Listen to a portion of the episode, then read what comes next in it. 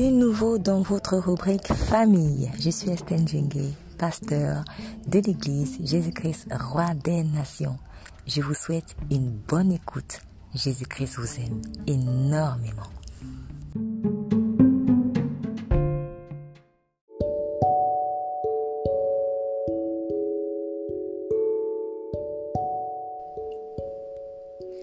La jalousie maternelle, deuxième partie, par Estelle. L'urgence de guérir du mal, grande 2. La jalousie d'une mère vis-à-vis de sa fille fait au moins deux victimes principales. La mère elle-même et sa fille qu'elle jalouse. Mais il faut également tenir compte des victimes collatérales qui peuvent être le père, le gendre, les petits-enfants, voire les frères et sœurs, etc. D'abord, la guérison de la mère jalouse. En tant que mère, si vous souffrez de ce problème, il faudrait comprendre, à l'aide du Saint-Esprit, les véritables raisons qui vous poussent à envier vos enfants. C'est la racine même du mal. Or, une fois que la racine est ôtée, la guérison est possible. Comme nous l'avons indiqué au tout début, la jalousie se caractérise par une insécurité liée à la peur de perdre quelque chose que nous considérons comme important. Voir euh, l'article La jalousie maternelle, première partie. Or, en Christ Jésus, nous sommes tous appelés à mourir à nous-mêmes pour ressusciter c'est-à-dire à perdre ce qui nous est cher pour laisser le Saint-Esprit de Dieu régner concrètement en nous. Rien de ce que vous avez, et même euh, si c'est Dieu lui-même qui vous l'a donné, n'échappera à l'étape mort-résurrection. C'est Dieu qui avait donné Isaac à Abraham et Sarah en tant que fils de la promesse de devenir père et mère d'une multitude de nations. Mais c'est encore Dieu qui demanda à Abraham de lui sacrifier son fils unique pour lui prouver son amour. En obéissant, Abraham démontra qu'il aimait Dieu plus que son propre fils. De même, il est important que nous apprenions à aimer Dieu plus que tout ce que nous valorisons ici-bas. Objets, relations affectives, réussite sociale, bien matériel, valeurs morales, etc. En effet, tout ce que vous aimeriez plus que Dieu deviendra automatiquement une idole contre vous. Et c'est justement parce que nous idolâtrons une chose ou une personne que nous tombons sous le coup de la jalousie. Tout ce que vous idolâtrez sera exploitable par Satan pour susciter en vous de l'envie contre autrui. Nous allons prendre quelques exemples les prénoms de ces cas pratiques sont imaginaires. Exemple 1. Anne aime bien le sport et a toujours rêvé d'être championne du saut à la corde. Malgré tout son investissement, elle ne réussit pas à réaliser son rêve. Sa fille Blandine hérita de la passion de sa mère et réussit quant à elle à devenir un jour championne. Au départ, Anne était très fière de sa fille, mais peu après, le succès de cette dernière commença à rejaillir sur ses propres échecs et petit à petit, Anne laissa un sentiment d'envie s'emparer de son cœur. Elle n'arrivait plus à se réjouir du succès de Blondine et finalement, elle devint secrètement l'ennemie de sa propre fille. En réalité, Anne s'est laissée embarquer par de mauvais sentiments parce que le rêve de devenir championne du saut à la corde était une idole pour elle. Si elle avait laissé Dieu la consoler de son échec et avait fait de lui la personne la plus importante de sa vie, elle n'aurait jamais laissé cet échec la rendre amère.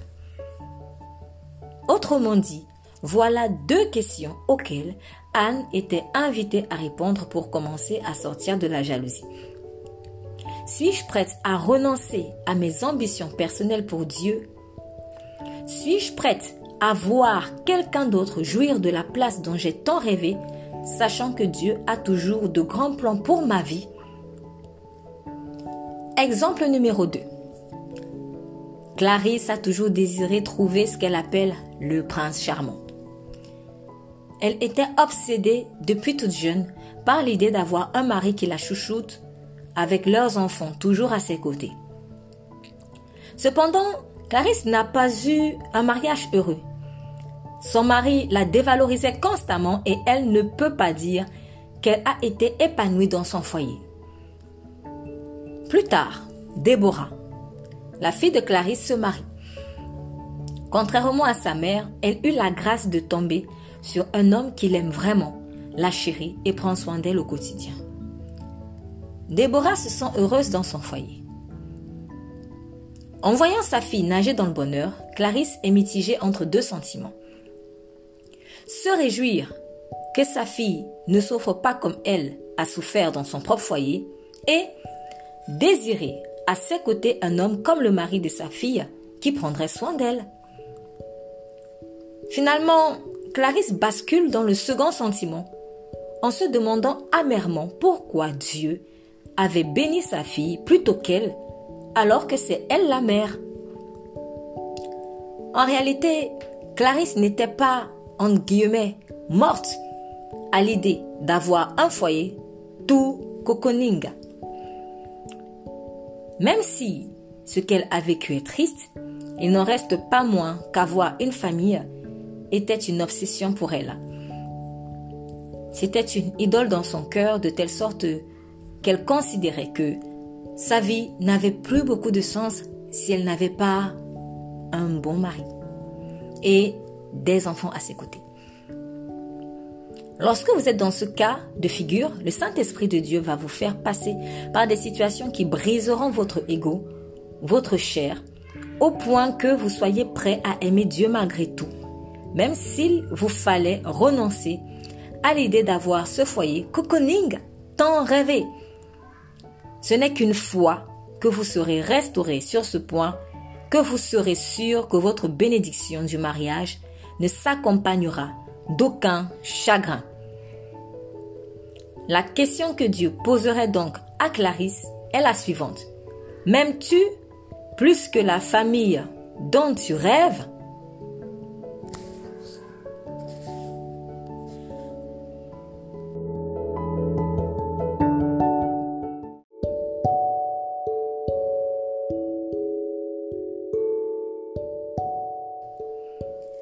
Abraham avait relevé ce défi puisque renoncer à Isaac, c'était renoncer à l'unique possibilité de devenir le père des nations conformément à la promesse que Dieu lui avait faite de lui susciter une descendance en Isaac. Exemple numéro 3.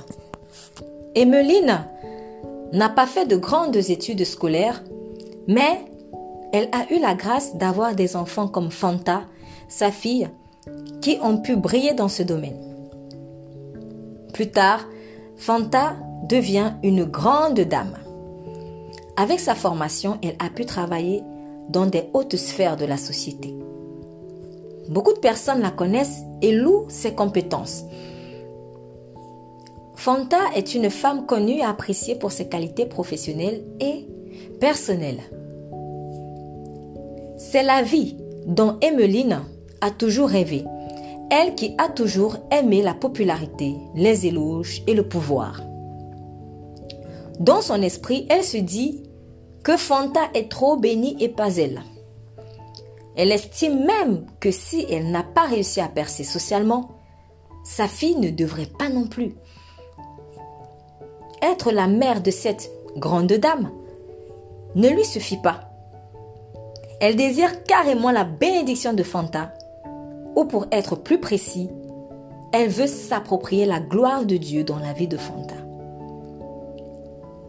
À cause de l'idole de la vaine gloire du monde, Emmeline ne supporte pas que certains, y compris sa propre fille, soient élevés et non elle. Pour guérir, Emmeline doit apprendre à renoncer au monde. Elle doit apprendre à élever les autres conformément à ces paroles de Dieu.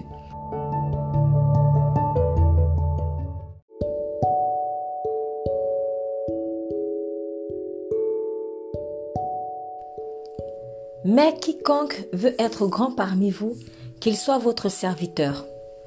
Matthieu 20, verset 26. Ne faites rien par esprit de parti ou par vaine gloire, mais que l'humilité vous fasse regarder les autres comme étant au-dessus de vous-même. Philippiens 2, verset 3. Exemple numéro 4.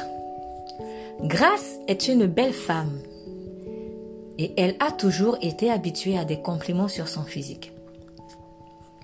Hélène, sa fille, grandit et devient de plus en plus belle comme sa mère. Sauf que cette dernière se sent dérangée par la beauté physique de sa fille, elle aussi commence à attirer beaucoup d'éloges. Dans ce cas de figure, la beauté physique est une idole pour Grâce, et elle a peur de se voir, entre guillemets, ravir la vedette. Elle se met donc à envier Hélène. Pour sortir de cette jalousie, Grace doit comprendre pourquoi est-ce qu'elle s'accroche tant à son physique. Il se peut que les regards des autres la rassurent par rapport à une peur intérieure. Il se peut aussi que Grace soit tout simplement en recherche d'affection. Et le fait qu'elle reçoive beaucoup d'éloges sur son physique lui donne le sentiment d'être aimée. Pour guérir, Grâce doit accepter que seul l'amour de Jésus puisse la combler. C'est lui qui est la source de tout ce que nous recherchons. Par ailleurs, Grâce doit aussi savoir qu'elle est une belle créature de Dieu, peu importe ce que les gens pensent. C'est Dieu qui l'a créée et non les hommes. Et ce qu'il fait est parfait. Elle n'a pas donc besoin de se comparer à autrui. Psaume 139, versets 13 à 14. C'est toi qui as formé mes reins, qui m'as tissé dans le sein de ma mère. Je te loue de ce que je suis une créature si merveilleuse. Tes œuvres sont admirables et mon âme le reconnaît bien. Exemple numéro 5. Zaviera est une maman qui aime beaucoup cuisiner pour les gens. Elle aime que ses mets soient appréciés à table. C'est un véritable cordon bleu, en effet, et la cuisine est une passion pour elle. Elle préfère elle-même la faire plutôt que de laisser la main à ses enfants, même s'ils sont déjà grands. Visiblement, ça ne la dérange pas de rester au fourneau malgré qu'eux-mêmes puissent se faire à manger. Un jour, elle dut s'absenter pardon, pour un voyage de quelques jours. Il fallait donc que quelqu'un d'autre nourrisse la famille, ou si vous voulez, que quelqu'un d'autre joue la maman, entre guillemets, pendant un certain temps. C'est ce qu'a fait Yvette, l'une des filles de Xaviera. Sa mère la laissait très peu cuisiner. En vérité, personne n'osait prendre les casseroles pour faire à manger à tout le monde, tellement maman voulait s'occuper de à la cuisine. On l'avait donc laissé faire, ne voulant pas la contrarier. Mais, retour de son voyage, Xaviera apprend de tout ce que Yvette avait très bien fait à manger et qu'on ignorait que c'était une si excellente cuisinière. Il a fallu l'absence de sa mère pour que son talent soit enfin révélé. Tout le monde réclamait régulièrement le poisson qu'elle avait cuisiné ainsi que la recette. Xaviera sourit au début, mais très vite, elle commence à avoir le même sentiment que le roi Saül avait eu vis-à-vis de David. Nous lisons 1 Samuel 18, versets 7 à 9. Les femmes qui chantaient se répondaient les unes aux autres en disant Saül a frappé ses mille et David ses dix mille. Saül fut très irrité. Il prit très mal la situation. Il dit On en donne dix mille à David et c'est à moi que l'on donne les mille. Il ne lui manque plus que la royauté. Saül regarda David avec malveillance à partir de ce jour et par la suite. Xaviera avait fait de la cuisine une idole. Elle aimait faire goûter ses plats, car cela lui valait des compliments par-ci par-là. Mais, en réalité, en nourrissant les autres, c'est son ego que Xaviera cherchait à nourrir. Aussi, lorsque sa fille reçut à son tour des éloges, Xaviera se sentit menacée. Elle avait peur que les regards se tournent désormais vers Yvette et qu'on oublie. Le fait de, entre guillemets, mourir à son don culinaire était ici la voie de guérison qu'il lui fallait. Xaviera devait utiliser son don pour glorifier Dieu et non pour attirer les regards vers elle. Elle qui avait peur qu'on oublie son don culinaire une fois qu'on a découvert celui d'Yvette. Chaque fois que vous exercez un don pour attirer les regards, vous deviendrez automatiquement jaloux une fois que ces regards se tournent vers un autre.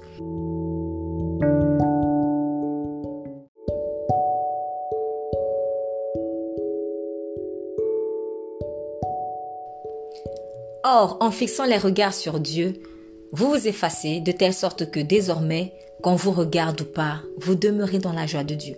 La jalousie ne peut donc plus vous râper. Voilà quelques exemples de situations que beaucoup vivent réellement au quotidien.